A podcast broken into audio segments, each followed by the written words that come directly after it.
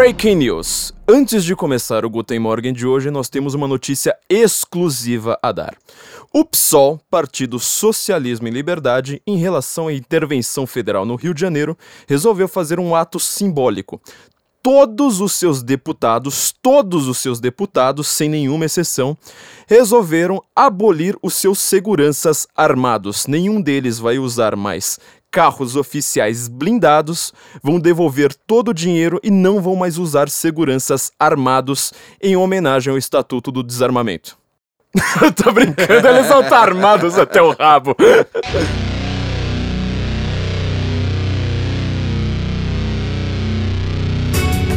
Guten Morgen, Brasília! Estamos aqui de volta. Eu sou Flávio Morgenstern e você não é. Este, para quem não sabe, é o podcast do Senso em Comum. Neste podcast nós estamos certos. Se você discorda da gente, você está errado. E o programa hoje é tiro, porrada e bomba, sobretudo tiro. Tiro, né? Muito mais tiros. Tiro, tiro, tiro. Hoje o programa tá violento, tá fascista, fascista, melhor Fascista. dizer, fascista. O programa de hoje está fascista e está violento com muitos tiros, tiros pro alto. Benê Barbosa, você está aqui. E aí, Flávio, tudo jóia? Sensacional, Benê. Pô, sempre. Cara, Benê, você, eu não sei se você sabe, mas você é a pessoa que é mais pedida no Guten Morgen. Pô, o pessoal não tem gosto nenhum, então. pois é, né? Você, Você vê tá como, ruim de- de- Você vê como é que são meus ouvintes. Todo mundo quer o Benê Barbosa Pô, que legal, programa. que legal. E que inferno que foi pra conseguir uma entrevista com você, hein? Vai, a nossa agenda foi difícil de casar aí, foi, foi Putz, complicado. grila, nossa, a gente chorou duas semanas tentando colocar o Benê aqui nesse programa. Mas finalmente estamos aqui. Plá, plá, plá, plá. Tiros para o alto. Tiros para o alto em comemoração ao Benê. Benê Barbosa tá finalmente aqui com a gente. Vocês pediram, vocês imploraram, vocês encheram o saco. Vocês não têm mais a mínima noção. Finalmente estamos aqui com Benê Barbosa, porque a gente tem muita coisa aqui a comentar. Antes de falar com o Benê, sabe que música que é essa que você tá ouvindo aí, Benê?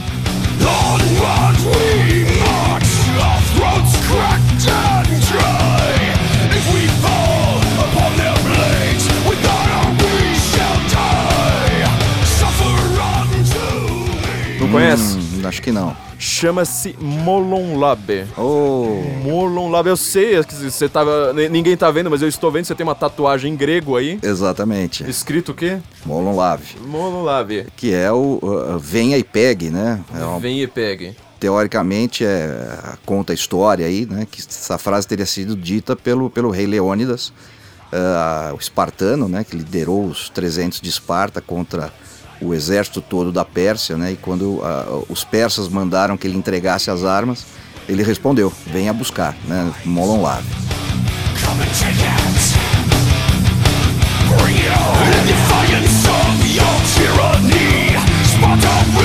É uma frase linda, né? É fantástica, é fantástica. Demonstração de coragem, assim, absoluta. É exatamente, é, é exatamente o que, que move a gente aí, né? Pô, quer minha arma? Bom, então vai ter que vir tomar, porque entregar eu não vou. E a Batalha das Ter Termópilas tinha um número gigantesco de persas ali, né? Que encurralaram os Era, espartanos ali. Né? assim, nas, nas melhores das hipóteses para, espartano, para os espartanos, era 300 espartanos contra 100 mil persas. 100 mil. 100 mil. A gente sabe isso, né? No Brasil a gente sabe o que quer ser um grupinho Sim. minoritário que acaba fazendo toda a diferença. Com certeza. Bom, antes de falar com o Benê, eu queria só lembrar a todos vocês, se vocês tiverem... Agora o ano finalmente começou, a gente fez o último programa de carnaval, ou seja, a gente tá meio atrasado aqui, porque co- conseguir o Benê, olha, é, tem que brigar, tem que dar tiro aí em todo mundo pra conseguir o Benê. Mas gente, agora finalmente o ano começou, você que tá procurando emprego, você que tá procurando uma melhor po- posição, mesmo que você seja presidente aí de uma internacional, você pode... é, a gente sabe que o grande problema das pessoas pra conseguir emprego é que as pessoas não sabem fazer currículo. Todo mundo é genial, mas ninguém sabe traduzir a genialidade no currículo. Eu mesmo sei, porque toda vez que eu escrevo no meu currículo que eu estou certo e quem discorda de mim tá errado, eu acabo não conseguindo emprego. Então, tenho que lembrar aqui pra vocês da CV pra VC. Se você entrar no endereço Senso em Comum, isso aqui é uma exclusividade aqui do podcast Guten Morgen, do Senso em Comum. Se você entrar em sensoincomum.cvpravc.com.br, eles vão fazer um currículo pra você, eles vão perceber como você é genial, eles vão perceber o que, que você tem de bom e eles vão fazer um currículo decente pra você, porque assim, a gente. Nós, intelectual é essa coisa, né? A gente sabe fazer coisas maravilhosas, grandiosas, Eu sou, eu sou, eu vida sou, prática. eu sou muito ruim para falar de mim.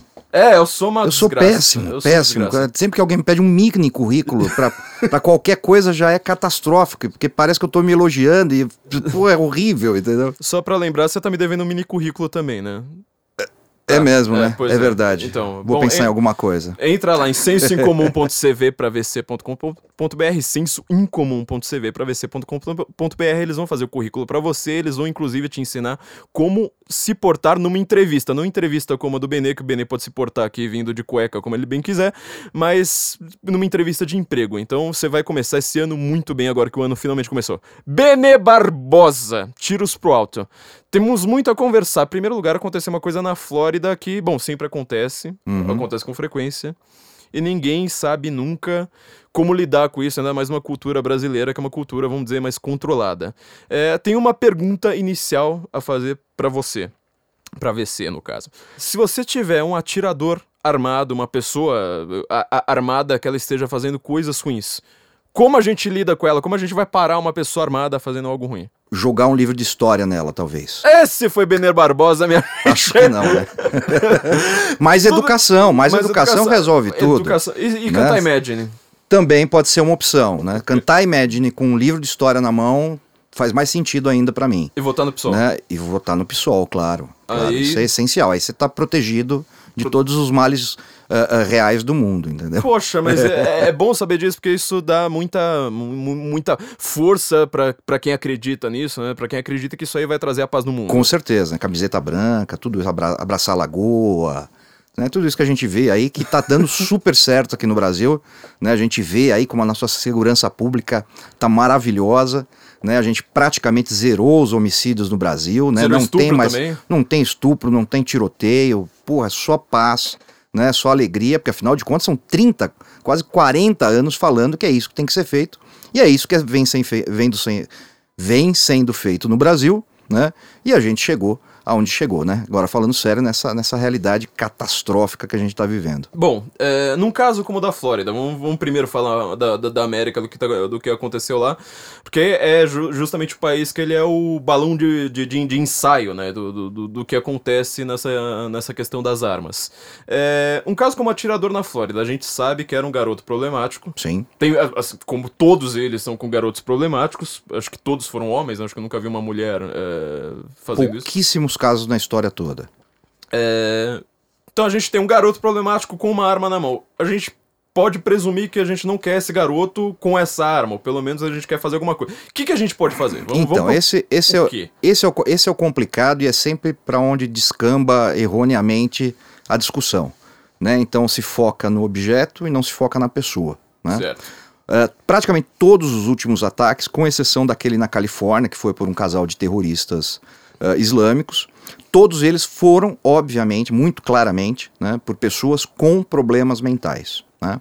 Só que isso simplesmente não é discutido nos, Estados Unidos hoje, pela questão da, da, da ah, ah, antimanicomial, ah, se você co- coloca a culpa na doença mental, no distúrbio, isso gera um preconceito contra pessoas que têm doença mental, que têm desvio, mas não são violentas.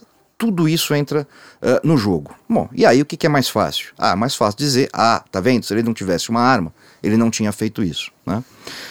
O problema é que, se ele não tivesse aquela arma, ele teria outra arma.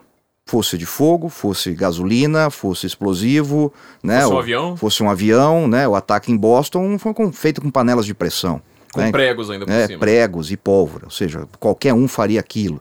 Né? Aqui, é caso terrível aqui no Brasil, da creche, né? onde o vigia entrou lá e botou fogo na. eh, literalmente botou fogo nas crianças. Né? Ah, ou seja, ah, o instrumental é absolutamente secundário. É que, claro, né, a esquerda ah, americana, tal qual a esquerda brasileira, ela usa esse tipo de, de caso, né, sempre de preferência onde tenham crianças mortas, né, porque aí choca mais, para poder emplacar a sua narrativa. Né, e a narrativa deles ah, é desarmamentista. Então eles têm que usar esses casos. E a imprensa acaba colaborando, né, ah, propositadamente ou não, né, ah, dando uma, uma massificação nesses, nesses casos. Né, é, é, é- noticiado durante dias inteiros, né, ah, e com grande ah, repercussão, e aí fica parecendo né, que acontece toda hora, o que é mentira. Né. Ah, alguém deve estar pensando assim: ah, mas eu li no Globo que já tivemos 19 tiroteios em escola só esse ano nos Estados Unidos. É mentira, né? Não é mentira. Na realidade, aconteceram, uh, salvo engano, dois ou três. Tá? Não, não, não estou dizendo que isso é pouco, mas estou dizendo que o que eles fazem é absolutamente uh, desonesto. Ou né? seja, tem uma certa narrativa da imprensa. Total. Para a imprensa querer dizer que foram Total. 19, tem alguma coisa errada. aí. Lógico, claro. Por quê? Porque eles pegam um, um- uma, um número que é feito por uma ONG americana, patrocinada pela Open Society. Ó, que, Olha, cara, que quem- surpresa! quem? Quem poderia imaginar, né? Open Society do George Soros, que já Isso. escreveu na Folha esses dias também. né? Exatamente. Dizendo que a internet é, Precisa ser controlado. precisa ser controlada porque ela, ela, ela, ah, ela prejudica a liberdade. Sim, né? Então tem que controlar. Isso é pessoas ótimo. falam demais, É. né? enfim. Mas aí, voltando. Então, o que, que essa ONG faz? Ela pega e qualquer ocorrência com envolvendo uma arma de fogo numa escola ou próxima dela vira ah, tiroteio ah, em escola. Só que você vai pegando os tais 19 ou 18 casos, dependendo da, da- de quem está noticiando. Então você vai ver, uma é um disparo acidental né, na frente da escola, que é escola fora do horário de aula. Boa. Isso não é tiroteio, desculpa. Exatamente. Né? O outro foi um suicídio, também na frente de uma escola, também não é tiroteio. Né? Ah, e mais dois ou três casos, tipo até de enfrentamento de criminosos próximos de escola, que aí para para embasar a narrativa vira tiroteio em escola. Então, para começar, isso é mentira. E não acontece sempre. Né? Aonde isso não acontece mais nos Estados Unidos? Né? Naqueles estados ou regiões onde os professores ou o staff da escola, né, os, os servidores daquela escola, têm a possibilidade de estarem armados. Porque, para quem não sabe, n- nos Estados Unidos, de uma forma geral, as escolas são, são, os gun, são gun-free zones, ou seja, locais onde ninguém pode entrar ou permanecer armado. Mesmo que você tenha porte, mesmo que você tenha treinamento, mesmo que você seja um vigilante. Tanto é que aquele professor que morreu para defender os seus alunos, ele era ah, ah, professor de, de educação física, né, de esportes, de futebol, ah, mas ele era também segurança na escola. E era um cara arma- armamentista, você entra, entra, eu entrei no, no no perfil do Facebook dele, era um cara a favor do armamento do cidadão, do porte de armas, ele tinha porte de armas, só que dentro da escola ele não podia ficar. Então tudo que ele pôde fazer foi entrar na frente do cara. Usar o próprio corpo ao Em- invés de usar Exatamente. Enquanto isso, quatro policiais aguardavam do lado de fora, porque a xerife, a tenente lá, da, da comandante lá da, da- do policiamento dessa cidade, né, não autorizou que eles entrassem. Meu Deus. Sendo que isso vai contra todos os preceitos. Porque assim, até, ah, até Columbine, até o caso de Columbine, o que acontecia? Qualquer evento desse tipo, envolvendo armas de fogo, dentro de uma escola, fazia o cerco, tentava negociação, por quê? Podia, podia se tratar não de um mass shooting, mas de uma ocorrência criminal ah, normal. Só que eles perceberam que isso, na realidade, só facilitava a vida de quem estava lá dentro, ah, matando as pessoas. Então, a, a normativa agora é tiroteio em escola, ocorrência criminal em escola, invade e pronto. Porque isso vai trazer mais chance de, de tirar o cara de circulação. Não. salvar algumas vidas, pelo E menos. esses quatro policiais ficaram do lado de fora, aguardando. Tanto é que o, o, o atirador, o, psicopata lá, o assassino, né? Ele fez o quê? Ele matou todo mundo que ele queria, a arma dele emperrou, parou de funcionar, ele não conseguiu resolver eh, a pane na arma, ele jogou a arma, dispensou a arma e tentou sair junto com os outros alunos fugindo. Tanto que conseguiu fugir. Tanto é que ele conseguiu fugir, ele foi, foi capturado, mas ele conseguiu sair da escola. né? Então a coisa é, é um caso completamente absurdo. Eh, outro ponto, né? Ah, ele comprou legalmente uma arma de fogo. Legal, realmente, isso é verdade, ele comprou. Só que se ele não pudesse comprar legalmente essa arma, obviamente que ele ia conseguir comprar ilegalmente uma arma, porque eh, eh, não há esse tipo de. de não, não, é, não há como impedir isso. Porém, ele tinha problemas mentais, ele estava em tratamento e ninguém, ninguém jogou isso na ficha dele. Ou Tá. seja, a gente tem aqui, pelo que você tá me, me contando, a gente tem, então, o caso de gun free zones, ou seja, de várias escolas onde não zones. se pode ter, ter, ter armas, que tiveram, no final das contas, tiroteios. Exatamente. Quer dizer, parece que você colocar uma placa falando que tá proibido entrar armado e matar gente, parece que não funciona. Parece que não funciona, entendeu? É impressionante isso, porque... Quem poderia imaginar, né, não- que um maluco não vai obedecer uma regra federal ainda por cima? É, né? Acho que poderiam proibir o assassinato, né? Eu- acho que acho que se tá na hora, né? tivesse feito isso, talvez não Eu tivesse acho que tá na hora, acontecido. exatamente. Segundo lugar, você tem alguma estatística básica de quantos tiroteios existiram no Brasil enquanto isso, em escolas no Brasil? É. Não dá, né? Não dá porque assim, se você for levar, né? Se você for levar, se você usar o mesmo a mesma metodologia, né, que eles usam para definir isso nos Estados Unidos, que essa ONG usa, você imagina, por exemplo, no Rio de Janeiro, né, que só esse ano parece que já foram 20 ou 30 dias sem aula porque teve tiroteios próximos de escola. Quer Então dizer, você tem tiroteio de você fato. tem tiroteio de fato, né? E aí, pra onde que você pare- parece que tá querendo levar e falar assim, ó, bom, peraí. Então a gente tem pessoas que têm problemas como esquizofrenia, tem Isso. doenças mentais sérias, né, que, que elas trazem eh, um potencial de agressividade e um risco para pessoas ao redor. E no final das contas, isso aí é que é o preconceito. Isso aí ninguém quer controlar. Quer Isso aí ninguém quer controlar. Geralmente eles são usuários de drogas, muitas vezes, mas Tan- isso ninguém quer controlar. Tanto é que o próprio ah, o Obama, né, naquela sanha desarmamentista dele também, como bom ah, liberal, né, ele tentou ampliar né, a questão das, das doenças mentais como impeditivo para comprar uma arma de fogo nos Estados Unidos. E a própria Associação Nacional de Distúrbios Mentais, eu não lembro o nome agora, mas é a maior associação sobre esse assunto nos Estados Unidos, foi contra essa medida, porque disse que ia causar preconceito contra as pessoas que têm qualquer tipo de distúrbio. O que faz um certo sentido até, né? Porque assim, se o Obama conseguisse fazer o que ele queria fazer, se você tem, pô, aracnofobia, Uhum. né? E por algum dia você passou por um tratamento contra isso, pronto, você já não ia poder comprar uma arma. A não ser que você atire numa aranha, né? E eu acho que isso não é um problema, né? É o máximo que ia acontecer. Né? Não é uma pessoa que tem qualquer problema pequeno, que não realmente que não leve a, a violência, que precisa estar impedido de comprar uma arma. Né? Então, por isso que eles se posicionaram ah, contra. Mas, de qualquer forma, o grande problema hoje nos Estados Unidos é esse.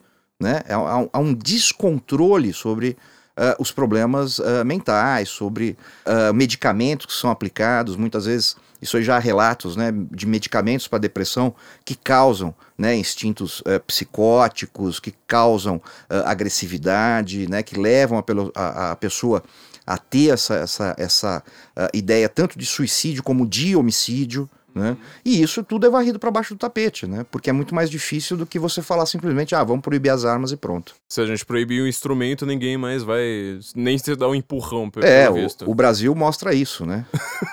o, o Jorge Pontual, né? Aquele, isso, isso, aquele, aquele exemplar de jornalista brasileiro, ele falou uma coisa fantástica, né? Acho que foi a melhor frase dele depois da, da imitação de Chewbacca, Chewbacca. entendeu? Que ele disse o seguinte: nos Estados Unidos, qualquer um pode ter um fuzil. No Brasil, só os bandidos. Exato! Exato! Finalmente ele acertou. Exato. Entendeu? Olha a cabeça desse pessoal. Essa, a cabeça desse pessoal, assim, não. É um absurdo você ter- deixar um cidadão dentro da lei ter um fuzil, ah, embora realmente aqui no Brasil só bandido é que tem. Olha a sua cabeça. de- é, é uma, é, é- é distúrbio isso, Eu não sei se entendeu? você viu, ontem no Twitter tava falando alguma coisa a respeito de armas e uma, sei lá, alguém no Twitter que eu nunca presto atenção, me soltou uma frase bem parecida que ela falou assim, "Ah, mas esse negócio de você armar a população, como se a gente quisesse armar de fato, né? a gente só quer impedir o desarmamento. Exatamente. A gente só quer a liberdade normal. Mas eles dizem que a gente quer armar a população. Falou que esse negócio de armar, é, na verdade, é remediar. Eu falei assim, bom, mas então, eu quero remediar. Bom, mas quando exatamente. você tá doente, você tem que É, tomar acho- remédios, É, né? Então, é uma. um, É, já é, boa. o- é exatamente isso, né? E, e ela falou assim, porque aí vai todo mundo ficar com medo um do outro. Eu falei assim, então, mas aí, tipo, eu prefiro que, que o bandido tenha medo de mim do que só eu tenha medo do bandido. Exatamente. Cê- acho que cê- é, não é legal todo mundo ter medo um do outro. Exatamente. Tem um artigo de um coronel americano, não lembro o nome dele agora, mas é excelente, é só procurar, tem traduzido já no Brasil, eh, que é assim, a arma é civilização. Né, que ele mostra, ele fala exatamente isso. Ele falou: ó, só tem duas formas de você me convencer a fazer alguma coisa. Ah, ou por argumentos lógicos, né, ou pela força. Argumentos, óbvio, qualquer um pode rebater, aceitar ou não. Pela força, se eu não tiver o mesmo poderio que você, você vai ganhar. E a arma faz exatamente isso. A famosa Né? fa- frase do Samuel Colt, né? Todos os homens Nasceram nasceram iguais. é, é, to- Diferentes. Deus fez os homens diferentes, Samuel Colt os igualou, entendeu? Mais ou Criou o menos isso. revólver, pronto, acabou. Não tem fraco, não tem forte, não tem Não tem inteligente, homem, não, não tem tem mulher. burro, não tem homem, não tem mulher. Não tem negro, não Né? tem branco. não Exatamente, tem- Acabou o problema. exatamente. Agora eu vou fazer uma coisa aqui polêmica, sobretudo pro nosso público pagante comum. Polêmica. É, polêmica, inclusive, se a gente já tá no assunto polêmico, vamos pra polêmica da polêmica. É, você deve ter visto o Donald Trump, ele comentou em resposta ao tiroteio na, na Flórida. Eu não go- gosto nem de usar a palavra tiroteio, né? Porque tiroteio dá a É impressão tiroteio que pessoas são atiraram. duas pessoas, né? né? Foram Tipo, execuções, né? É, são, é, tiroteio pra mim é velho oeste, que uma Isso, pessoa isso, atira na outra, a outra isso. pessoa atira de volta. Aquilo ali pra mim foi uma execução. É, em resposta à execução na Flórida, ele falou que ele vai é, aumentar, que ele acha pelo menos, né? Não falou que ele vai, mas ele acha que seria cabível aumentar o, o controle de venda de fuzis para menores de 21 anos.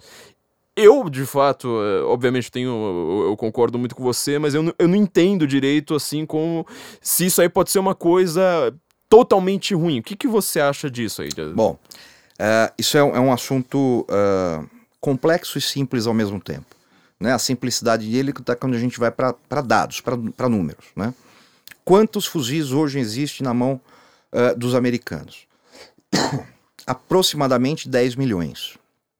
10 milhões de fuzis. É ínfimo até pro tamanho É. dos Estados Unidos. É até ínfimo, mas é fuzil pra caramba. Né? Se a gente levar em conta que o exército brasileiro tem 400 mil, né? eles têm 10 milhões de fuzis.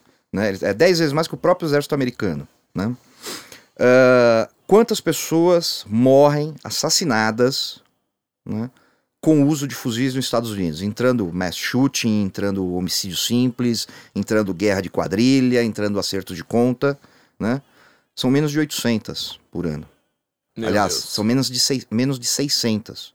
Tá? Meu Deus. Ao mesmo tempo, em média por ano, 800 pessoas são mortas à martelada. Ou seja, se mata mais nos Estados Unidos usando martelos do que fuzis. Tem que controlar, Então tem que controlar o martelo, certo. né? É surreal isso. Então assim, mesmo... gente- mas você não acha que a gente deveria controlar a foice e o martelo, pelo menos? Pô, essa eu acho que seria É, obrigatório controlar. Isso aí tem que ficar sob controle, porque é a arma que mais matou no mundo até hoje, entendeu? E é uma doença mental muito séria E é também, muito né? séria é. também, entendeu? Uma espécie de esquizofrenia, entendeu? Psicótica. Ah, e aí, assim, então, primeiro que você tem isso, né? Ah, o número, estatisticamente, né, é, é muito pequeno. Segundo ponto, mesmo vamos imaginar numa hipótese remota que todos os fuzis desaparecessem, inclusive os ilegais, coisa que obviamente não vai acontecer, o Brasil é prova disso. Mas mesmo assim, que desaparecessem, né? Ah, por que eu deixaria de cometer os mesmos crimes usando um revólver, ou uma, uma pistola ou uma espingarda? Também não existe essa, essa possibilidade. Né? O fuzil pro-americano, né, isso é uma coisa muito clara, ah, é muito mais do que uma arma. Ele é um símbolo. Né? Ele é um símbolo de liberdade, ele é um símbolo de democracia, ele é um símbolo de que eu estou preparado. Tanto é que a própria proibição no Brasil, né? Então, assim, por que, que o brasileiro não pode ter um fuzil, a não ser os, os criminosos? Por que, que eu, você, em tese, não podemos ter fuzis? Ah, é porque a legislação do Brasil é muito mais avançada e se preocupa com a letalidade, né? É arma que derruba avião, ah, atravessa tanque, mata elefante, causa fome na África, né? Todas essas coisas. Isso é uma grande bobagem, porque isso acontece única e exclusivamente depois do, do- da Revolução de 32, aonde Getúlio Vargas percebeu que não era interessante você ter uma população com acesso a armas iguais ou melhores do que as forças federais. É só por isso. Isso é história. Isso é história. Ele cria o, o, o que hoje é, é conhecido como R-105, que faz esse controle e é feito pelo Exército, ah, e exatamente por isso que é pelo Exército, ele cria isso simplesmente como uma forma de controle social, de ganhar dos estados, se fosse necessário, na força, na bala. Ou seja, a gente tá falando do maior ditador que existiu no Brasil, Uhum. Que ele sozinho matou praticamente 30 mil pessoas, a ditadura militar, num dos números mais gigantescos, matou 500 e mais 2 mil desaparecidos. Isso. Implantou todos os controles, implantou a CLT, implantou CLT, e, a- e adorava Hitler. Controle de armas, adorava Rita, era um fascista, Era um fascista, de carteirinha, né? É, esse sim era um fascista. Bom, a gente vê que, na verdade, tem um, tem um problema no, na América que o Brasil não consegue entender é, de fato. Se a gente olhar aqui um pouquinho para o Brasil, é, a gente tem muito a comentar no Brasil, não, a gente passaria provavelmente uns três dias aqui de, de, de podcast para a gente conseguir só dar uma patinada no problema. Antes da gente continuar, deixa eu só voltar num ponto. Hum. É importante porque assim, as pessoas têm a memória muito curta inclusive os americanos, pelo jeito. Né? Então, o, o próprio Trump é, é, chegou a, a, sinalizar para essa questão de se restringir mais esse tipo de armamento, que não é fuzil de assalto, é simplesmente um fuzil semiautomático. Né? Ele Explicando para o nosso, po, então, assim, pro nosso nosso público. Então, assim, pra, pra mim, porque vamos eu não lá. entendo nada disso. Pra você e pra jornalistas em geral. Vamos lá. A gente é tudo né? burro, meu Deus. então, assim, Fuzil de assalto, né? Fuzil de assalto, tecnicamente, ele faz o quê? Ele tem a possibilidade de dar rajadas. O que, que é isso? Eu puxo o gatilho uma vez e ele vai descarregar a minha munição até eu tirar o dedo do gatilho. É o de né? filme. É o de filme, né? É o, o, que o exército usa, inclusive o exército americano, que é o M16, né? a arma fuzil padrão hoje. Uh, o fuzil semiautomático, né? Ele pode ser muito semelhante a esse fuzil uh, chamado fuzil de assalto, né? Mas ele não dá rajadas. Por isso que ele chama AR-15, que é a versão civil do M16. Então ele não é uma arma militar, tecnicamente falando. Né? Ele é uma arma de uso civil. Assim ele está categorizado nos Estados Unidos. Mas o que todo mundo esquece é que esse banimento das chamadas uh, assault weapons, né, as armas de assalto, uh, ele já aconteceu nos Estados Unidos. Hum, comentário ele já, bovino. Ele, exatamente, ele já vigorou de 92 até 2002, com a Lei Brad, que foi aquela lei encampada uh, depois do atentado contra o, o, o, Reagan. E aí surgiu essa Lei Brad que fazia o quê? Bania os fuzis de assalto, né, as armas de assalto, uh, e, e restringia o número de munições que poderiam conter uma arma de fogo. Então, um fuzil que tem, em média, aí, 30 tiros, 20 tiros. Não, o carregador só podia conter 10. Ah, mas eu posso andar com três carregadores e ir trocando? Sim, pode. Né? Ou seja, olha por aí já a inteligência dessa lei. né? É, a minha pistola só pode ter 10 tiros, mas, mas você pode andar carrega... com 5, você vai recarregando. Poxa coisa... vida, é sensacional. É fantástico, né? Isso vigorou durante 10 anos. Uhum. Né? Depois de 10 anos, o que, que o FBI fez? Fez uma medição da eficácia dessa lei. Qual foi o resultado? Zero. Ou seja, peraí, eu já começo com uma informação bem esquisita aqui que você acabou de me dar. Quer dizer que a América, ela testa se a lei funciona ou não? É, olha que coisa, hein? Não é impressionante Deus isso? Não, isso aqui não é revolucionário. Pra, não, isso aqui pra mim já, sei lá, acabou o programa aí já. Não, o mais revolucionário ainda é que, assim, leis que não funcionam são revogadas. Meu Deus do céu! Entendeu? Deputados e senadores que chegam lá depois de 10 anos e olham e falam: pô, essa lei que eu, não apro que eu aprovei não funcionou, ele vai lá e, e revoga essa mesma lei. É, não, isso aqui para mim. É revolucionário sei, isso, né? Não sei, isso aqui. Eu já... digo, esses americanos são muito ilógicos. Povo louco, entendeu? Como assim? Tirar uma lei que não funciona. Muito mais legal deixar igual no Brasil. Insistir, leis que pegam aumentar. e leis que não pegam, entendeu? É, pois é, isso aí para mim já, já, já tá sensacional. É, no Brasil é assim, né? Você começa em 90 e, uh, 97 com Fernando Henrique Cardoso, né? Vamos criar restrições às armas de fogo. Pá, cria restrição.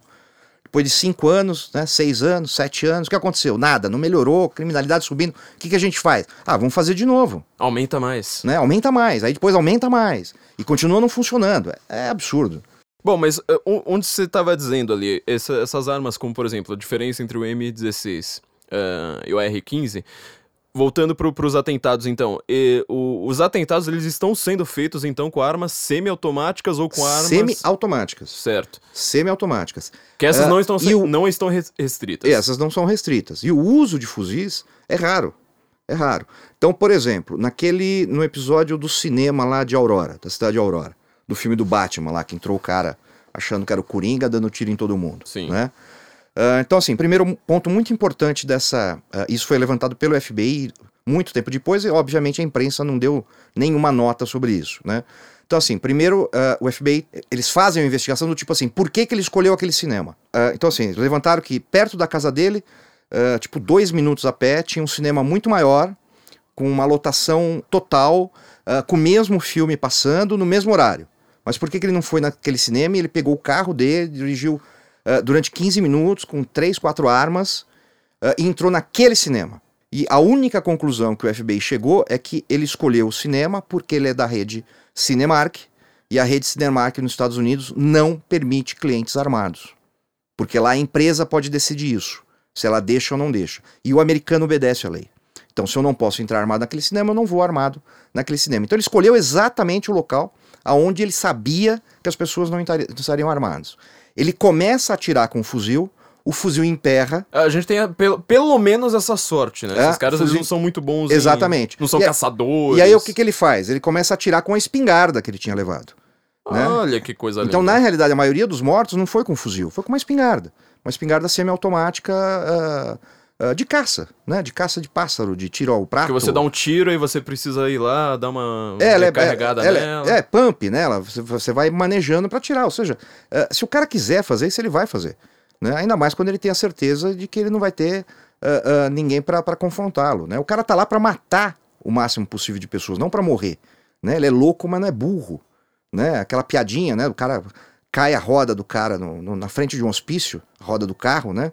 E ele lá sem saber o que fazer, aí um louquinho lá, olha lá e falou: ô, ô, moço, ô moço, faz o seguinte, tira um parafuso de cada roda e usa nessa daí, você vai até chegar no borracheiro. Aí o cara falou: Nossa, é mesmo, não tinha pensado nisso. Mas você não é louco? Ele falou: Eu sou louco, mas não sou burro. É, ao contrário dos nossos políticos, aliás, os políticos, boa parte dos políticos americanos também, né? Acho que eles precisam dar uma volta no hospício para ver como é que funciona. Pra entender um o mundo real. Então, quer dizer, no final das contas, a gente. Acho que o argumento que muita gente usaria.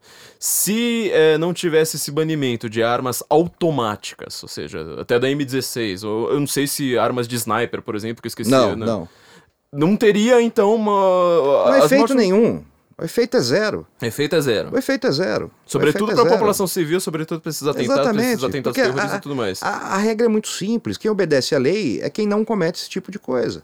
Ah, Olha só que coisa ah, fantástica, não? Bom, agora entendi tudo. É, você vê o Brasil, o Brasil aí aprovar agora também ah, crime hediondo para posse e porte de fuzil, de armas de uso restrito. Qual foi o efeito disso na criminalidade? Você acha que um cara que está uh, eh, despejando tiros em cima de uma viatura do, do BOP, você acha que ele está preocupado se ele vai ser preso por porte ilegal de arma? ele está dando risada. Né? Ele tá, desculpe meu bom francês, mas está cagando e andando para esse tipo de lei. E atirando. E atirando. O problema é esse. Exatamente. Ele tá cagando, andando, atirando. Bom, e vindo aqui uh, de volta para o Brasil, a gente está tendo essa, essa intervenção federal no, no, no, Rio de Janeiro. Acho que todo mundo tem uma, tem uma opinião muito clara, só que acho que ela não é polêmica, na verdade, isso. Só é polêmica para o PT. Acho que todo o resto da população, o grosso, assim, acho que se duvidar, mais de 80% da população deve ter a mesma opinião sobre, sobre essa intervenção federal. Como a gente uh, vai conseguir algum dia diminuir a violência no Rio, essa violência, sobretudo, essa violência de fuzil, que já, que, já que é esse nosso tema. Ou seja, a gente tá com traficantes armados até os dentes, armas que até o Márcio da, da, da, Gazeta do Povo ele fala muito bem, né? São armas de uso restrito da criminalidade. Exatamente. Porque não é do exército. Nem o exército Nem o exército usar. tem, é. Tem, a, a, eles estão com armas de uso restrito da criminalidade. Quais seriam os passos, já, já ignorando o diagnóstico, quais seriam os passos que a gente deveria tomar agora daqui para frente para lidar com isso? Olha, não é, é, não é simples, não é fácil. Pelo seguinte, você tem, é, nós temos aí uma, uma, uma, história toda com esse problema com criminalidade no Brasil, é, que foi um, ó, mais uma vez, né, mais um problema criado pela própria esquerda, né? A partir do momento que ela, ela, ela segue por alguns pressupostos, alguns dogmas de, por exemplo, ah, o problema é desigualdade. Ah, o problema é falta de educação. Ah, o problema são as armas de fogo. Né? Só que isso foram 40 anos ouvindo isso. São né? todos os clichês que você fala, tá, mas o que é educação? Você vai ensinar Exatamente. bioquímica e o cara. Exatamente. Não dá né? pra entender o que É um, é um monte de bobagem que acaba justificando o criminoso, contaminou o nosso judiciário, contaminou o legislativo. Então você tem uma legislação absolutamente fraca para punir esses criminosos, aquela, aquela ideia romantizada né, que não passa disso, né, um, um pseudo-humanismo de que cadeia não pode ser para punir, cadeia tem que ser para ressocializar. Né? O Alexandre Borges tem uma frase ótima, né, cadeia não é assistência técnica de gente. Né? É exatamente isso. Ah, né? mas assim, se você falar uma coisa como essa que você tá falando, aí é crime de ódio, aí você tem que ir pra cadeia e você não Isso, pode ser ressocializado. Isso, exatamente, exatamente. Aí não é pra- aí- Cadeia aí- não resolve desde que não seja contra a minha narrativa, entendeu? Exatamente. E aí, tipo, se for um Aí crime cadeia de... resolve. É, e se entendeu? for um crime de ódio também, aí, tipo, não tem coi- coitadismo, não é, não é culpa da Não, não, desigualdade. não, nada, Aí- nada. Aí é a escolha única e exclusivamente sua. Bom, né? enfim. Mas então, a gente tem todo esse, todo esse, esse, esse aparato né, de, de, de impunidade foi criado no Brasil, que é necessário ser quebrado. Então, assim, é óbvio que todo mundo que você perguntar no Rio de Janeiro, é, exceção é, aos bandidos e ao pessoal do, do PSOL e do PT, Mas qual que é que em muitos casos não há diferença. Ó o processo! Aí, já vou, já vou deixar meu, meu advogado avisado. Ah, eu É, só, não, eu só né? tô perguntando Só qual que é a diferença. Eu perguntando, não então, sei, né? Não sei, eu também não sei qual é a diferença. né? Eu não, não, não sou especialista nisso. Ah, e aí é o seguinte, é óbvio que a pessoa vai ser favorável, por quê? Porque ela, ela vê que alguém tem que fazer alguma coisa, né? Eh, e tem que fazer alguma coisa de verdade, não é abraçar a Lagoa Rodrigo de Freitas, não é fazer passeata da paz com os globais ah, e, e etc, né? Não é discurso na TV, não é textão no Facebook. É né? pintar unha de branco Não é também. pintar unha de branco, né? Não, é meter um soldado aparentado, de fuzil na mão, dizendo, ó, se pintar bandido aqui eu vou meter bala, né? Porque é exatamente essa que é a mensagem ah, agora no, no, no Rio de Janeiro, né? Eu tô estranhando, né? Inclusive que ainda não houve nenhum tipo de enfrentamento. Você não acha que essa intervenção no Rio, ela não. Pelo menos assim, é uma impressão que eu tenho. é, falei até para um jornal do México, a Heraldo, é, a respeito disso. Ela me soa muito teatral, ou seja, você. Porque você tá falando, não teve enfrentamento. Me dá a impressão que você colocou tanques, colocou carros e caminhões do exército para dar uma volta ali, tipo, fazer uma. a- aquela coisa que você chama, né, de polícia ostensiva. Não é polícia ali no caso, mas assim, de fazer essa coisa ostensiva. Aí o bandido não atira nesse Lógico, dia. ele não é idiota. Só que no exército, na hora que o exército for, quer dizer, foi embora. Não... Então, é, é, é isso que a gente está esperando, porque ninguém sabe exatamente o que vai acontecer daqui para frente. Uhum. né? É, se realmente há uma possibilidade de uma atuação real das nossas tropas, é, como houve no Haiti, e que foram Certo. muito bem sucedidos, né? realmente, aí nós temos uma possibilidade de uma melhora real, né? de uma chance, de um respiro para dizer, bom, agora acalmou, agora vamos planejar e fazer a coisa acontecer ah, ah, permanentemente. Quer dizer que né? no Haiti a coisa melhorou. No Haiti, sim, né? Só que é o seguinte, né? Ah, o enfrentamento lá era verdadeiro, era real. Então, assim, para você ter uma ideia, isso, ah, ah, inclusive houve gran- grandes ah, críticas, eu lembro na época, né, contra o exército brasileiro, porque era assim. Então, por exemplo, eles estavam no meio de uma favela no Haiti, né? Os, os- as gangues de criminosos trocando tiro com o exército. Aí um desses, desses bandidos era baleado e caía no meio da rua. O outro bandido saía correndo para pegar o fuzil. Ele era morto ali mesmo. Uhum. né? Não tinha segunda chance. A ordem era: tentou fazer qualquer coisa, vai morrer. Isso é enfrentamento, isso é guerra, não adianta. Agora, no Brasil, se a gente continuar nessa, nessa política do ah, não, vamos com calma, ah, não podemos. É lógico que vai ter baixa. Né? É lógico que vai ter eh, terceiros atingidos. Isso é inevitável, mas isso já é assim. Ou seja, você pode acabar morrendo numa, numa situação de enfrentamento entre polícia, entre polícia ou exército e bandido, Entre bandidos e ou bandidos. só entre bandidos. Exatamente. É basicamente essa. É são- basicamente, né? É terrível falar isso, é terrível, mas acho que a gente tem que trabalhar com a realidade. E numa Né? delas, pelo, pelo que eu entendo, se for entre polícia e Pelo menos bandido, uma delas é para resolver alguma uma coisa. melhora, a outra vai continuar e vai piorar. Exatamente, é muito simples. Mas agora, é é uma dúvida meio técnica agora, e acho que não é tanto envolvendo arma, mas envolvendo lei. É, por exemplo, você falou no caso do bandido que do, do Haiti, Uhum. que, sei lá, ele pode até estar sem uma arma, na hora que ele ia pegar Isso. uma arma, ele já, já tomava um tiro. Aqui, se um policial, um soldado fizer isso, ele tá lascado. Ou seja, o exército tá no Rio, ele tá realmente ali pra observar. Para observar até que alguém atire nele, Certo. né? Ah, e assim mesmo, olha, eu vou te dizer que isso ainda vai dar grandes confusões. Por quê? Exatamente por essa, por essa ideia que contaminou ah, o Brasil, né? De que, pô, desculpa, ah, tá se discutindo até aquela, eu achei o nome péssimo, mas tudo bem, lei do abate, né, na, na- na- no Senado. Eu achei o nome ótimo. É, enfim, não, é. Se você não, se você não gostou, tudo É, não, né? E, não, eu acho que, é, é- é- eu acho que é, um, é um nome real, verdadeiro, é isso mesmo. Então, assim, pô, o cara tá no, no morro, com um fuzil na mão, né? É a mesma coisa que um soldado inimigo durante uma guerra, né? Você viu o Você tá soldado... só com uniforme Cê- é, já você não-. Exatamente, ponto final, ele é inimigo e acabou, né? Só que isso não é possível hoje. Né? Se o soldado fizer isso, se o policial fizer isso, ele responde por homicídio. Então, quer dizer, na verdade, é, além dessa intervenção é, federal, que não é uma intervenção militar, não é uma intervenção federal, é o Exatamente. mesmo nome para duas coisas bem, completamente bem, diferentes. bem diferentes. Essa- além dessa intervenção, então você precisaria fazer uma reforma de lei. Uma reforma de lei, uma reforma. No Código Proce- de, de Código Processo, Penal Processo inteiro. Penal, Código de Processo Penal todo tem que ser revisto. Nosso sistema carcerário tem que ser revisto. Ah, mas isso é para longo prazo. Não, não é. Basta querer. Se tiver vontade política, se faz, se faz com muita rapidez isso. Eu conversei com alguns escritórios de advocacia e é, é, era a minha grande dúvida, porque eles estavam sempre falando: olha, a gente precisa rever como é que vai ser, fazer reforma política, reforma tributária, reforma sei lá mais o quê. Eu sempre pensava, tá, por exemplo, reforma política, você tem alguma dúvida de que a política no Brasil é uma droga? Eh, Acho que nem o PT tem essa dúvida. É, Acho que exatamente. É, é 100% das pessoas devem, é, devem ter essa certeza. Só que, se a gente simplesmente não fizer, ou seja, é, o o que eu quero dizer é o seguinte: a gente tem que ter uma reforma no, no Código de Processo Penal, no Código Penal, talvez, não sei o que, que você acha disso. É, o Código de Processo Penal é pior. é pior, É né? pior, é eu pior. vejo que parece que é, é geral, É, assim, todo, é. mundo, todo mundo diz isso. Mas assim, se a gente for esperar fazer uma reforma, por exemplo, na hora que aparece a reforma política, era uma droga. Reforma lá contra a corrupção é sempre uma droga. Não, e, e nós temos um, um problema muito sério no nosso legislativo, que é o seguinte, né? Bons projetos que lá no final se tornam péssimos projetos. Sim, e todo, Né, então, to- toda lei exatamente. contra a corrupção que eu vi na Exatamente. vida Acabou pior do que era. era, pi- era, Era melhor não, ter, feito, a nada. lei. Isso é um problema sério.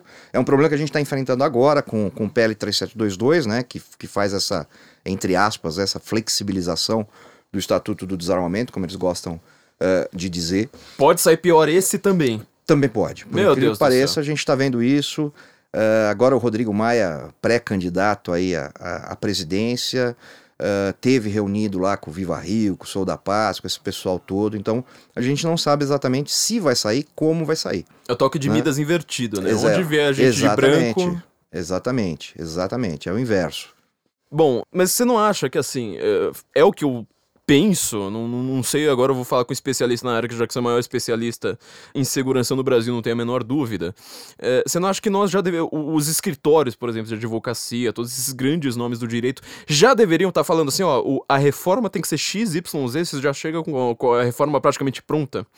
Porque o, o- que eu quero dizer é o seguinte, ó, no- esse é um ano de eleição, eu sei que esse programa vai ser ouvido ainda pela, pelos séculos dos séculos, mas estamos em 2018, para os nossos ouvintes do futuro, estamos em ano de eleição. Se você deixa isso para ser feito depois, Sim, sim. sempre me parece que vai, então, vai o tudo problema errado. é que sempre vai acontecer isso enquanto a gente tiver esse nível de políticos que a gente tem.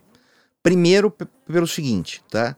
Ah, de forma ah, generalizada, lógico que há exceções, né? O legislador ele acha que ele conhece absolutamente tudo, que sempre as ideias dele são as melhores, Uhum. né? E portanto o projeto tem que ser dele. Então você pode entregar um projeto redondinho, prontinho, ele vai olhar aquilo e falar, pô, é legal, mas eu posso fazer melhor. Porque é exatamente Eu isso não que eu tô- sabia, quer dizer, eu, É, eu- eu presumo intuitivamente, acontece. mas não. Né? É o que aconteceu com os 10, as 10 ah, medidas contra a corrupção. Quer dizer, a gente pode Né? entregar e falar assim, ó, aqui tem um código Pode. processual penal Isso, maravilhoso. pronto, isso. Acertado com os maiores juristas do Brasil. Aí eles esfregam no Aí Viva o- Rio. Isso, aí o deputado olha e fala: ah, não, não, não gostei. Não, vamos mudar isso aqui. É assim que funciona. Né? Então, esse, esse é o, ah, essa é a grande questão de eh, quem está sendo eleito. Né? E sempre vai ser essa questão. É, dependemos disso. Né? E as mudanças também têm que passar por lá. É. Bom, Eu tava esperando que você me desse alguma esperança, mas enfim, eh, até minha ideia sensacional. Pô, Exatamente, pode ser simplesmente rasgada. Né? Vamos para um outro lugar, então, já que a gente tá usando, do, comparando a América com, com, com o Brasil, eu quero ir para um lugar ainda mais complicado da gente falar: Europa. Europa, a gente viu, tá tendo essa discussão muito recente no- no- na internet, sobretudo pelo livro Hitler e o Desarmamento, Uhum. que eu sei que tem certas pessoas envolvidas aí. É, Não sei quem sou. Não, você não sabe quem, quem que é. É, a gente vai deixar o link aí para vocês comprarem o livro.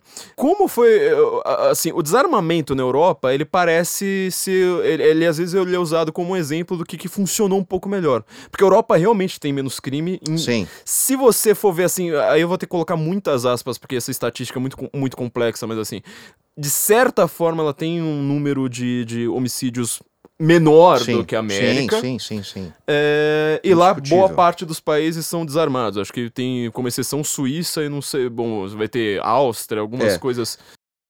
É, é, vamos, vamos por partes, foi, foi o que você falou, isso é extremamente complexo. Né? Primeiro assim, dá para você dizer, né? Ah, o país é, é- é- tem baixa criminalidade, ou pelo menos baixo número de homicídios, porque ele foi desarmado? Não. Isso é impossível né? fazer essa. Eh, Você pode até fazer essa correlação, mas você nun- nunca vai conseguir provar ah, a causalidade. Né? Não, não é a causa. ah, ponto final. Por quê? Porque se você pega países europeus que também têm um grande acesso a armas de fogo, como por exemplo Suíça, né? a Finlândia. A Finlândia é um país extremamente armado Islândia. né, a Islândia. Né? A diferença, sim, é que para o finlandês, ah, como por exemplo para o português, para o francês, né, arma de fogo não é sinônimo de legítima defesa. É sinônimo de caça e de esporte, Como no Canadá, por exemplo. como no Canadá. Mas as armas estão lá. Pô, o Canadá é um ótimo, exemplo disso. Né? São 10 milhões de armas na mão da população, para uma população de 40 milhões. Ou seja, o tamanho É uma arma para cada, pra quatro cada quatro, quatro canadenses. E não é 22, não é arminha. É fuzil 308, né? É, arma curta ainda é menos, mas é arma longa, né? São espingardas, são armas ah, que aqui no Brasil são consideradas de uso restrito dos bandidos. Né? Fazendo um parêntese rápido, já que você falou do Canadá, quer dizer, enfim, nós falamos do Canadá, é, isso me lembra que pouca gente sabe que os Estados Unidos já perderam uma guerra. Não, não só do Vietnã, que eles não admitem, né, Aham. mas a gente sabe que eles perderam, mas perderam uma guerra contra um país de uma população minúscula, que não tinha um exército extremamente consolidado como o exército americano, mas que tinha uma população fortemente armada. Ele perdeu uma guerra contra o Canadá. O Canadá tem o tamanho que tem hoje porque ele Ele perdeu, Ele- exatamente. os ele ganhou dos Estados Unidos. né? O Canadá já ganhou dos Estados Unidos. É uma coisa que pouca gente sabe, já que todo mundo fala aí. A Aliás, é logo... por isso essa bronca entre canadenses e americanos que dura até hoje, né? America Junior. É. Bom, mas voltando pra Europa. Mas É, então, para o europeu ele tem uma concepção diferente da arma de fogo. Certo. né? É essa concepção de esporte ah, e, de, e de caça, que é exatamente o que veio parar no Brasil aqui, ah, no Rio Grande do Sul, e principalmente Rio Grande do Sul, Santa Catarina e até o Paraná um pouquinho, né? Que essa, essa ah, Santa Catarina, por exemplo, tem uma, a maior quantidade de clubes de tiro do Brasil fica em Santa Catarina. E Parece que a arma ela não vem assim como uma arma de fogo sozinha, porque, por exemplo, eu acabei de. Faz um, acabei não, faz um, um ano e meio mais ou menos que eu fui dar uma palestra em Gramado pra Polícia Civil. Aliás, que Aham. saudade da, da- de, de- de- Gramado e da Polícia Civil. É, e lá eu percebi que o, o gaúcho ele é muito ligado a tudo que, que envolve a arma, ou seja, é, é faca. Você, não- você não vai comprar faca aqui em São Exatamente. Paulo, assim, aquelas facas todas ornamentadas e tudo mais. Então, é, é a cultura da caça, você quer dizer, então. Exatamente, a cultura da caça. Né? Santa Catarina é mais forte a cultura do, do- do tiro esportivo. Né? O que é extremamente forte, por exemplo, na Alemanha. Né? Uhum. Na Alemanha isso ainda é muito forte. Lá você tem, como você tem aqui em Santa Catarina, as, as ah, Schützenfest, né? que é cerveja e tiro. Né? Uhum. Literalmente ninguém mata ninguém. Olha que coisa impressionante, né? É, porque parece, é, assim, é, voltando ao tema da- das gun free zones, as pessoas tiram as armas, mas assim, eu nunca vi ninguém é, fazer esse chamado na, na psicologia de spree killer, né? Não é o serial Uhum. killer. O spree killer que é o cara que vai ma- matar, assim, tipo, o cara é completamente, ele nunca matou ninguém, de repente ele vai lá, mata 30 pessoas, 40 pessoas se mata a seguir. Geralmente se mata. É, eu nunca vi um cara fazer isso na NRA, no, no exército. No exército, na verdade, tentou ter, ter um e ele tomou um tiro, né? No, no- no- nos Estados Unidos. Nunca vi ele- o cara fazer isso num clube de caça. Não, né? Um clube de tiro. É, louco ou no Exatamente. É, no, no exército americano já teve, né? Já teve o Fort Hook. É, foi né? dois anos atrás. Dois né? anos. Por quê? Porque uma lei federal, do Reagan, inclusive, né, eh, transformou, por incrível que pareça, né, as, todas as instituições federais em gun free zones, Inclusive o exército. o exército, a aeronáutica e a marinha americana. Então não foi bem assim que. é, Entendeu? Porque assim, é, é aquele negócio, é aquela lei mal pensada, né? Uhum. Ah, edifícios federais são gun free zone. Legal, mas o exército também é um edifício federal. Então, hoje, dentro do exército americano, ah, das Forças Armadas Americanas, das instalações, só fica armado o corpo de guarda. Que é aqueles soldados que estão na frente, né? do- é, né, é, tão, tão, não é convocados, me, me- me, fugiu a palavra agora, mas foram lá, é, é os que estão fazendo a proteção daquele, daquele prédio. Certo. Os outros soldados e, os o- e o oficialato não fica armado mais. Quer dizer, justamente Quando o houve- soldado. Quando houve o, o ataque em Fort Hook, que foi dentro do refeitório, né, tava todo mundo desarmado, menos aquele soldado que abriu fogo contra os seus companheiros, que também, mais uma coincidência, também era muçulmano. É, é, e eu lembro da, da. Lógico que não, não apareceu no Brasil, né? Mas eu lembro da entrevista da esposa de um dos, dos- dos oficiais que morreu dentro do refeitório. Ela falou: Meu Deus, é, o meu marido passou dois anos no Iraque. E por incrível que pareça, lá ele estava mais protegido, porque pelo menos lá Tinha ele estava armado. Tinha uma arma. Né? Ele teria tido alguma chance de reagir ele morreu completamente Mas- sem ter o que fazer. Pelo que você tá me falando, então, todos esses atentados, eh, eles são culpa da desigualdade de armas. Eu acho que é um, é um, é um fator é, muito óbvio, né? É uma. É, um, é uma, é uma um- A desigualdade social de- descompensação, é a desigualdade De armamentista. Quer dizer, se tiver desigualdade de é armas, desigualdade vai ter de violência. força, né? Desigualdade de força. Se você leva- for levar num, num, para um plano, um plano macro, né? Por que, que Estados Unidos nunca entrou em guerra com a União Soviética? Não foi por falta de vontade, de, de Uhum. ambos os lados. Foi por equiparação de força. É, nunca Né? derru- derrubaram um MiG. Só Isso. Hillary Clinton queria fazer isso na Síria. Ela é genial, né? Ela é genial. Ou seja, Né? você passa 50 É. anos de Guerra Fria falando, ó, dá um empurrão e vem pra cá. Né? Por que Ela que o- fala, não, é. não, tem que sair matando e tal. Por que, que o Paquistão nunca entrou em guerra total com a Índia? Né? Vive Exército lá no gigantesco. Caxemira, dá um tiro aqui, dá um tiro ali, dispara um canhãozinho aqui, dispara um canhãozinho ali, mas não entra. Por quê? Porque os dois são potências nucleares. Eles sabem que Uhum. eles têm poder para se aniquilar. E aí não é vantagem para ninguém. Né? É equiparação de força, que é exatamente o, o que acabou com o Estatuto de Desarmamento no Brasil. Né? Então você desarma um lado e deixa o outro lado completamente armado. Né? O que, que você acha que vai acontecer com isso? Né? O lado armado vai falar assim: ah, coitadinho, eles estão sem arma, então eu não vou ser covarde. Eu acho E que aqui não. é uma né? gun free zone. né? E aqui é uma gigantesca gun free zone. É, que coisa sensacional. É, é, a gente precisa sempre citar um país que a gente riu bastante, chamado Suíça. Sim. A gente passou essa semana rindo por causa da Suíça. É, Zurique é, é o lugar, é a capital mais segura do mundo. E lá, praticamente, você tem, pelos dados oficiais, na verdade não é 100%, mas é 94% ou 96% Dos lares. de com- população armada. Dos lares, Dos com, lares, Dos é. lares com uma arma. Por que, que a gente não vira Suíça? Quer dizer, obviamente pela falta de armas, mas assim, se a gente se a gente chegar aqui no Brasil agora, entra Bolsonaro lá, arma todo mundo, vira faroeste, a gente vira Suíça? Como é, como é que isso funciona? É, tá- é óbvio que não. né? É óbvio que não. É, assim. É porque é, disseram que a gente fala, falou isso, né? Eu não me lembro de ter falado isso, mas... né? é, enfim. Também não lembro. Né? Aliás, o, o- o ministro Jungmann hoje, né, saiu a entrevista dele, dizendo que não, armar a população não é a saída para a segurança pública. Puta que pariu, mas quem é que falou que era? Né? Se você falou é seguinte, solução, você não tá no reino da política. Acabou, já. exatamente. Acabou. Ah, pra a verdade é o seguinte: aliás, eu escrevi um artigo sobre esse tema em 2011, chamava Os Camaleões do Desarmamento. Uhum. Então, como é que eles começam? Eles começam em 97, com Fernando Henrique, dizendo: olha, o desarmamento é para diminuir os homicídios. Eles mantêm esse discurso até 2003, ah, na, na aprovação do Estatuto do Desarmamento. Ah, chega em 2005, isso já começa a fracassar, os homicídios voltam a crescer. Aí eles lançam uma outra campanha dizendo que não, na realidade não era para desarmar o bandido. Era para evitar o crime fútil, por motivo fútil, briga de vizinho, eh, homicídio de, de feminicídio, como eu odeio essa palavra, né? feminicídio, né? E aí se descobre agora, né, que apenas 17% dos feminicídios são cometidos com o uso de arma. O resto é esganadura, facada, foice, pedrada, etc. Você prefere morrer seja- de tiro ou esganado? Rapaz, eu acho que eu prefiro um tiro. É, talvez, tiro, né? facada, eu já vi facada, é um negócio Cara, é um negócio feio demais. É muito É feio. horrendo. É muito feio, mas vamos lá. Vamos deixar as notícias populares de lado. Né?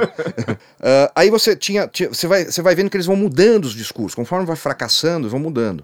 Uh, e aí tudo isso fracassou. Não diminuiu o número total de homicídios, não diminuiu uh, o número de acidentes com armas de fogo, até porque ele, ele, é, ele é ínfimo no Brasil, não diminuiu o número de feminicídios, não diminuiu o número de negros pobres da periferia abaixo dos 25 anos. Ou seja, não, não, aconteceu nada que eles disseram.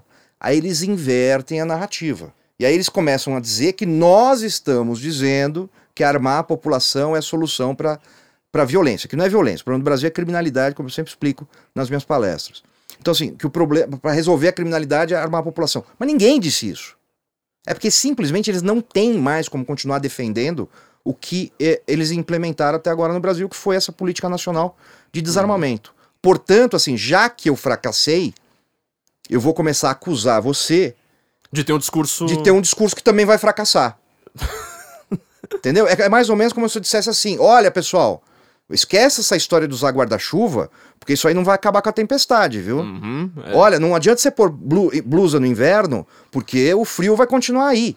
Porra, mas isso é o, é o óbvio do óbvio. Mas o extintor né? de incêndio no carro que ninguém ah, não, sabe é usar aquela merda. Não, não serve pra nada aquilo lá. e, e ele pode explodir. Não, e quando eh, foi obrigatório os kits de primeiros socorros? Mas ninguém sabe usar aquela desgraça. Ninguém. Nada. A gente sabe usar o cinto de segurança porque é plug. Exatamente. A gente também saberia usar. Exatamente. E o airbag porque ele, porque ele é sozinho. Gente. É. Então. Mas enfim, a Suíça. A Suíça. Voltando pra, pra então, Suíça. O que, que acontece lá? A Suíça você tem, isso historicamente, uh, eles têm uma política de defesa baseada no seguinte, uh, e existe uma, uma, né, um slogan, né? A Suíça não tem um exército, a Suíça é, é um, um exército. Né? Ou seja, lá, você, homem, 18 anos, você vai para o exército. Você serve três ou quatro meses, volta para casa, treinado com o seu fuzil. E você é obrigado a ficar com esse fuzil até os 40 ou 45 anos. Acho que é 45 anos. Até os 45 anos. Depois dos 45 anos, se você quiser, você adquire esse fuzil para você a preços uh, uh, simbólicos. Uhum. Né? Porque a ideia é manter a população o máximo armada possível para no caso de uma necessidade de mobilização, você tem isso sem contar com o aparato estatal de forma geral. Porque todo mundo já vai estar tá lá, todo mundo já tem treinamento, todo mundo óbvio, né? Tô, tô, usando com aspas aqui, né? Todos que passaram por esse treinamento, já tem treinamento, já tem armamento, já sabe o que fazer. Ou seja, a Suíça privatizou até isso. Praticamente, praticamente, né? Então assim, uh, isso sempre foi histórico na Suíça, né? E você dizer que isso não tem um impacto profundo em qualquer nação que pretenda te invadir uh, é simplesmente mentir. Né? Ninguém disse, como você, é a mesma coisa né, do Jungmann, né? ninguém disse que a Suíça não foi invadida simplesmente porque a população estava armada. Uhum. Né? Isso foi um dos fatores. Ninguém sabe exatamente por que, que Hitler abandonou o plano que ele tinha de invasão da Suíça. Foi uma série de questões. Pô, o cara já estava em guerra com o mundo todo. Uh, a Suíça, estrategicamente, né, de questão de território, era, era quase irrelevante. Eu vou dizer que, né? na verdade, não é tanto, porque, assim, se você for fazer uma invasão pela França, você prefere.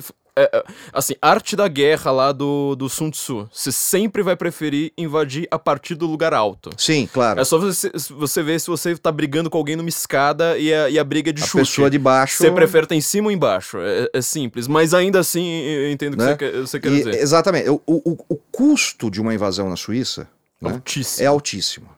Ah, mas então cidadão, então na própria, na própria Alemanha nazista. Ah, então um cidadão armado com um fuzil, com uma espingarda, é capaz de, era capaz de parar o, quem era na época o maior exército uh, do mundo? É óbvio que não. Mas isso gera um custo. Se a gente for pegar. Gigantesco. Exatamente. Então, se, uh, o próprio, uh, no livro Hitler o Desarmamento, né, o próprio autor, né, o, o Hembrook, ele diz o seguinte: ele fala, muita gente me pergunta exatamente isso. Né? Pô, uma, uma sociedade armada perante um, um exército como era o exército alemão faria frente para eles? Ele falou, e a resposta é o quê? Se não fizesse, Hitler não tinha se empenhado tanto em desarmar a população. É muito óbvio. Porque ele se empenhou e se empenhou. Aliás, o livro traz isso historicamente, com dados, uh, documentos, né? Uh, você sabia que invadiram a casa de Albert Einstein atrás de armas? Nossa, essa eu não sabia. É, quando ele estava de férias, não lembro aonde. É, por sorte, quando ele estava na casa, numa casa de campo, e foi denunciado que ele tinha armas. Né? E confiscaram. Não tinha, ele não tinha. Ah. Na verdade, não tinha nada. Dizem que até era para uh, desmoralizado no seu discurso pacifista. Uhum. Né? Mas não acharam nada. Prenderam campeões olímpicos, porque tinham um revólver dentro de casa. E Hitler não criou essa legislação. Na realidade, ele, ele, ele herdou essa legislação uh, da República Weimar, que criou, entre aspas, de novo, né, essa, essa legislação com as melhores intenções do mundo, para acabar com o belicismo uh, alemão depois da, da Primeira Guerra Mundial, para se controlar, para se ter um, um controle. Hitler pegou isso e falou: ótimo, é isso que eu preciso. Né? Ele era um democrata, como e, vocês podem E era um exemplo total, né? É, a gente vai falar muito da República de Weimar neste ano por causa do, do centenário do armistício, mas enfim. Né? É ótimo.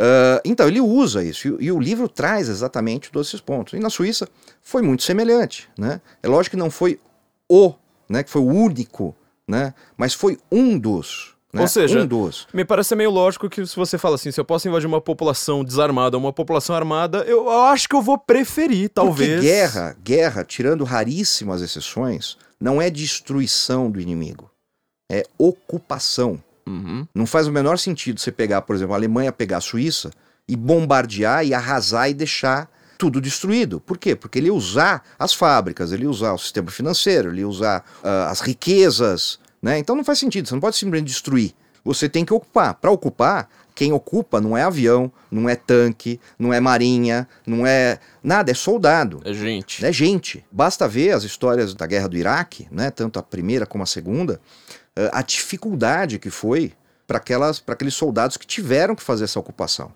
Né? Bombardear foi fácil, entrar com tanque foi fácil.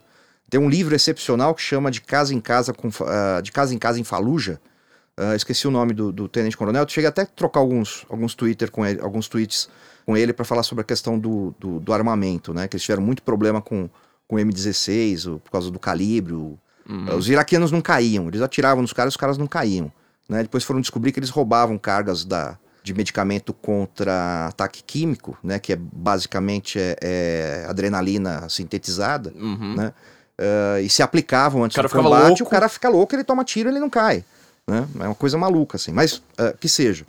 Uh, mas assim, isso faz toda a diferença. Né? É, é, negar isso é simplesmente mentira. Né? Da mesma forma que óbvio, né? Você.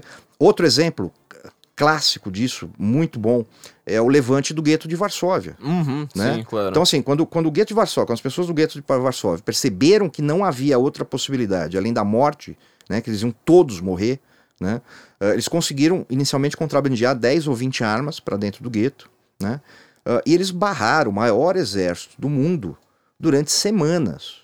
O exército alemão teve que colocar o gueto literalmente abaixo, uhum. incendiar os esgotos, destruir tudo para conseguir conter uh, o levante. Isso nós estamos falando de 100 pessoas. Ou seja, é uma coisa né? maior do que você vê em filme, na verdade. Muito maior. Você precisa explodir não só o, o, onde eles estão, você precisa explodir Tudo, ao redor embaixo, deles. Ao redor, é. em cima, onde for possível.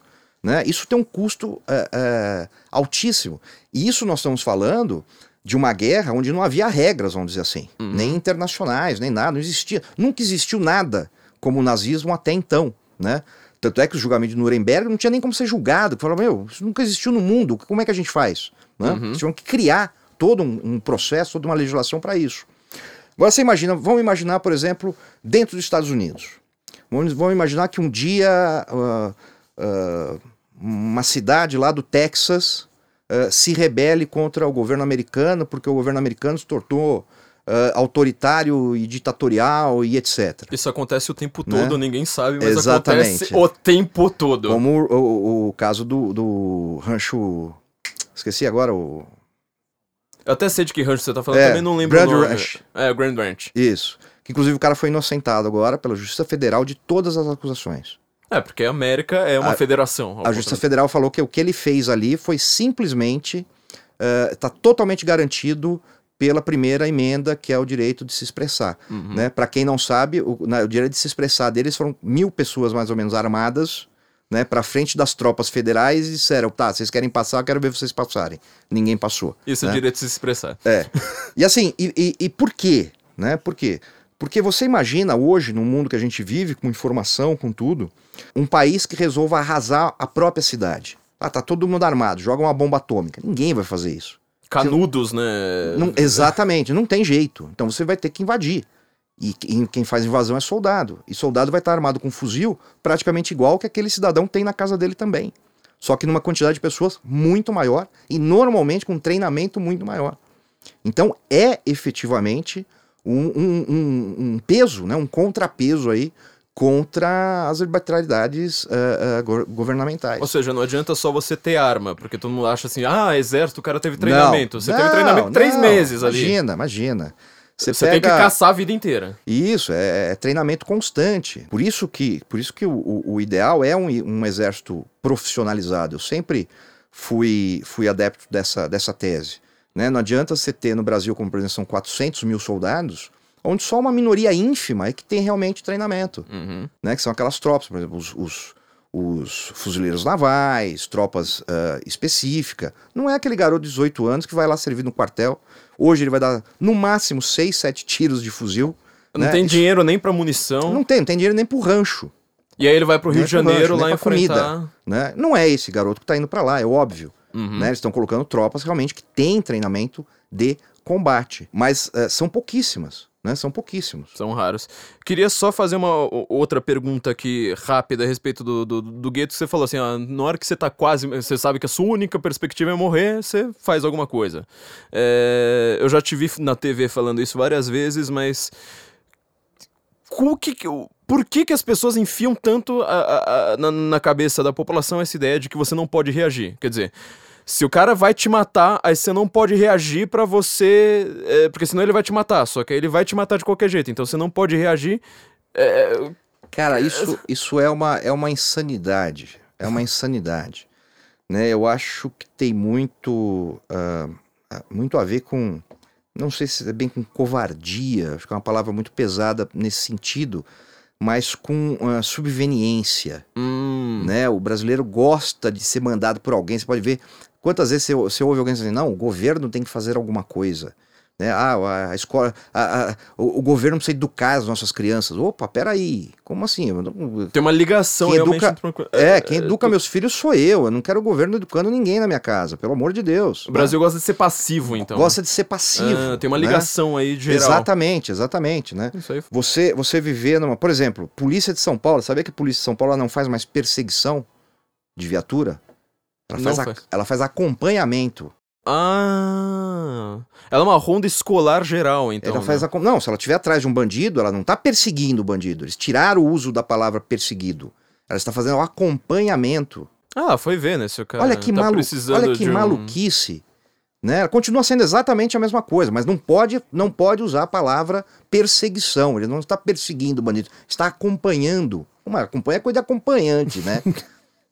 no, pior acepção da palavra. Na pior acepção. Meu Deus do céu. É surreal. E aí entra essa história do não reaja. Né? Não reaja. Pô, vai falar isso pra um americano.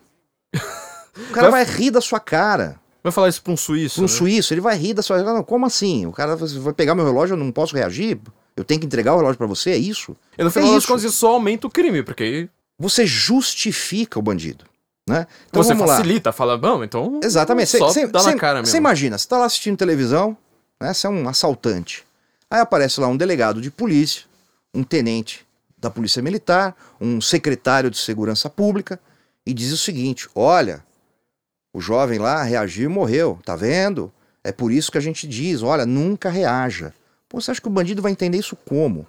É a justificativa que ele precisa. É assim que ele entende. Ele, ele, ele começa a entender uh, que ele tem o direito de matar a sua vítima porque ela não tinha o direito de reagir. Ou seja, uh, foi a vítima que me deixou meio nervoso. Exatamente. Eu só iria a dar uns tapa na cara. Mais uma vez, a culpa acaba sendo da vítima. E como reação, os caras colocam qualquer coisa, né? Vai puxar o relógio do relógio do seu braço, você tirar o braço, ah, ele reagiu. Reagiu. Né? Ah, ah, o, seu, o seu pé escorrega da embreagem do carro, o carro anda, ah, tentou reagir, tentou fugir. Vira tudo, entra tudo nesse saco. Ah, mas então é para reagir sempre? É óbvio que não. Tem que ter um treinamento, né? você tem que ver. Não, não você, exatamente, você tem que. É, é, cada, cada situação é uma situação. Né? Há situações onde a reação talvez seja a única opção de escapar vivo. Né? Mas de qualquer maneira, o que tem que ficar claro é que a pessoa tem todo o direito de agir assim. Mesmo que ela morra, a culpa não foi dela porque ela morreu. Foi né? bandido, Foi do bandido. É, é, é muito simples isso. Benê, eu quero te fazer uma última pergunta agora, só pra gente encerrar, já que eu sei que seu tempo é escasso. Você é o melhor debatedor do Brasil. Se eu Imagina. fosse é, debater com. Se eu fosse um esquerdista, eu iria escolher qualquer pessoa da direita no Brasil pra debater, é, a não ser você, porque, ainda mais porque discordar de você é meio complicado, né? Tipo. Que conselho você dá pros nossos jovens, vamos dizer, direitistas, nosso público assim que tá realmente percebendo que, que, que esse discurso de esquerda não funciona mais, na hora que eles forem debater? Vamos lá. Primeiro é o que fazer antes de debater. Ah, isso é. é- ah, se preparar. Exatamente. Pô, cara, né? Isso é um bom conselho. É, eu comecei isso em 1992, né? quando surgiu a primeira campanha de desarmamento aqui em São Paulo, pelo governador. 92 94, agora não lembro, acho que é 94. É, primeira, primeira campanha que foi é, promovida pelo governo Fleury, aqui de São Paulo, que depois se tornou um amigo meu. Trabalhamos junto no referendo de 2005, etc. Mas naquela época ele tinha uma visão diferente. Olha, dá pra convencer então as pessoas. Dá pra comer que coisa, não? e elas viram suas amigas É depois. impressionante. Então não adianta só xingar na internet. Não, que coisa. Quem poderia imaginar, não é? Caramba? Mas é uma surpresa. Ali eu comecei a estudar e eu não parei de estudar esse assunto até hoje. E sempre aparece coisa nova, Uhum. né? Sempre tem um livro novo, sempre tem um estudo novo. Eu nunca acho que eu já ganhei. Eu nunca acho que eu sei mais do que o meu oponente. Eu nunca acho que eu estou mais preparado. Toda vez que eu vou para um debate, eu tô com frio na barriga. Né? Inevitável. Ah, mas pô, você já participou de tanto? Já. Mas continuo pensando assim. Eh, E eu acho que isso é necessário. Uhum. Né? Porque a partir do momento que você vai para um debate falando, ah, já ganhei, o risco de você tomar uma, uma invertida e não saber lidar com isso ah, é muito grande, né? Já apanhei em debate? Já apanhei. Faz tempo, né? faz tempo, faz Eu muitos, nunca vi isso faz aí, muitos anos. Não, não existia internet ainda, Ah, tá bem. né? Eh, na verdade existia, mas graças a Deus ninguém filmou, né? Não há testemunhas vivas sobre o fato, Ah, entendeu? eu sei por quê. Mas assim, apanhei, apanhei. A minha esposa disse que não, mas esposa não conta, né? Eh, não Pô, a minha não, foi esposa é um- o contrário. É mesmo? esposa- Meu Deus do céu, tipo, sai ela já tá com uma cara assim, enfim. né? E assim, eh, tem gente que acha que foi um empate técnico, né? Mas eu me senti eh, destruído, né? E eu saí de lá, eu lembro até hoje, isso foi em 2004, né? Foi em 2004. Eh, eu saí de lá igual aquela cena da Scarlett O'Hara, em Um Vento Levou, jurando que nunca mais vai passar fome, manja? Eu saí de lá daquele espírito, assim, ó, jamais, nunca mais serei destruído num debate, entendeu? E não parei de estudar até hoje, né? E, e, e tem que participar, tem que ah, entender, tem que conhecer o seu oponente, né? Então, de preferência, antes de, de você, pô, você vai debater com fulano de tal, pô, quem é esse cara? Né? O que, que ele, deixa eu ver o que, que ele fala. Né? Deixa eu ver quais são os argumentos dele. Tem um exercício ah, muito bom, quem fala nisso num, num artigo muito bom é o, é o Bruno Garchagen, né? que ele fala, ele fala um dos, um dos exercícios ah, melhores que existe é você inverter. Né? Então, assim, se eu sou contra o desarmamento, eu vou sentar com alguém e vou debater como se eu fosse favorável, Uhum. né? para ver como eu me saio. Isso é um exercício eh, bem bacana. E pra ver, já, Né? você já presume quais seriam os argumentos. Isso, exatamente, né? Pô, Exatamente. sensacional isso. Então, assim, é necessário, né? Uhum. É necessário. Não adianta só achar que vai, é, porque isso acontece muito hoje, né? Assim, é, como a coisa se popularizou, né? Então, todo mundo é de- debatedor, todo mundo é palestrante, É, no Twitter Né? todo mundo é, é debatedor. todo mundo é tudo. né? Agora todo mundo é masterclass Primeiro, também. né? Falar em debate em Twitter com uma coisa de, que, que seja 280 caracteres é ridículo, né? Aquilo, aquilo Ninguém nem sabe o que é um debate. no máximo é né? bate-boca, É. né? Briga de tem- vizinho é, briga- mais, é mais debate. É, briga de quinta série. Não tem, não tem como você escapar disso. Uhum. Né? Então não adianta. Eu eh, não, não, não, não debato, mas eu discuto. Eu digo que eu discuto no Twitter. Uhum. Né? Do tipo, o cara disse isso, eu falo, não, não é. Mas também não vou esticar o resto da vida. Porque Uhum. você vai perder todo o tempo do mundo Com para uma fazer pessoa uma, só. pra uma pessoa só e não vai mudar a opinião dela. Sim. Né? E vai, só vai se desgastar. Então tem coisa que não vale a pena entrar mesmo. Bom saber. Benê, olha, é um prazer enorme. Eu que agradeço. Cara, a gente tava querendo ter o Benê aqui há, há um bom tempo já, há muito tempo, aliás. o Guten Morgen já, já, já tinha sido pensado, já, tipo, ó, quando, quando tiver entrevista vai ter que ter o Benê, e olha, foi difícil, viu? É, imagina. Foi difícil, mas, cara, é um prazer enorme estar aqui com você. É, queria lembrar a todos os nossos ouvintes, Benê Barbosa, você tá escrevendo onde hoje, Benê? Hoje eu tô no portal Cada Minuto, lá de Alagoas, tem uma coluna lá, tratando sempre essas, essas questões, né? Porque assim, esse assunto, foi o que a gente estava falando do debate, esse assunto nunca, nunca se esgota, né? Sempre ap- aparece uma coisa nova, uma vertente nova, uma, uma teoria nova, então é importante estar tá sempre de olho, é, sempre conhecendo aí o assunto, até para quem pretende aí é, sair debatendo com as pessoas. Portal Cada Minuto, meus leitores agora vão fazer um lobby desgraçado Legal, com você. muito obrigado. Pra você escrever em outros lugares também, em certos outros lugares. Certo. É, Benê Barbosa tá aqui com a gente, então vocês lembrem que se vocês quiserem agora, além de estarem muito mais informados, estarem mais certos e perdendo amigos, graças sobretudo ao Benê, eu não tenho nada a ver com isso, é, é, vocês também podem estar empregados. Então entre lá em sensoincomum.cvpravc.com.br, vocês vão fazer um currículo sensacional para vocês, que vai simplesmente te dar as melhores oportunidades agora, é, inclusive para você estudar mais sobre esse assunto. Aí você pode comprar os livros também isso que o aí. Benê está editando, traduzindo, não sei mais o que que você faz com o livro. Todo livro sobre arma no Brasil tem dedo do Benê. Eu vou deixar os links aqui para vocês lerem também, é muito importante, já que o Benê tá, tá, tá falando que vocês precisam estudar mais, todos nós precisamos. É, já, vou, já vamos deixar aí uma, uma bibliografia básica, né? Bibliografia sobre o básica. assunto. É, até sobre a Suíça, porque eu vi que você deu um livro ali sobre a Suíça que eu falei, putz, É isso aqui excepcional é- esse é- livro. é, Eu quero trazer ele pro Brasil ainda. Mu- Muito bom, Benê. Bom, então vocês já conhecem tudo. é, sub- vão lá, se inscrevam no nosso canal. Não deixem de seguir nossa página no Facebook. Dá lá o tio ver, ver primeiro pra, pra gente sabotar o algoritmo. Sigam a gente no Twitter. Sigam o Benê também. É, acompanhem o Benê e nós nos ouvimos então, provavelmente na semana que vem. Guten. Ah, aliás, eu tenho uma coisa pra, pra te falar, Benê. Diga. Sabe uma coisa que, que, que vai ajudar a, a gente ter mais paz? É, Cantar Imagine. ah, com certeza. Sabe por quê? É. Essa versão é do nosso produtor. Ah! É do Felipe Trielli. É muito legal. Do último, então vocês ouçam. A é gente vai, muito legal. a gente vai sair agora de saída com Imagine por Felipe Trielli. Guten Morgen Brasília. Até semana que vem. Imagine no gun free zones. It's easy if you try. All the crazy shooters, they would break down and cry. Imagine all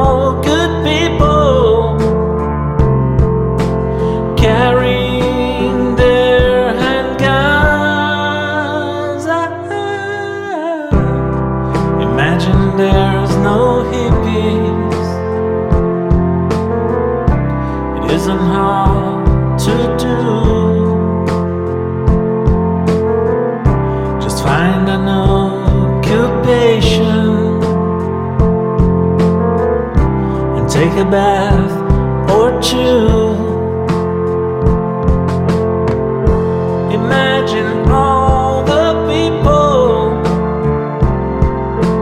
leaving the green peace. You, you may say they are dreamers, but it's just a rule of law.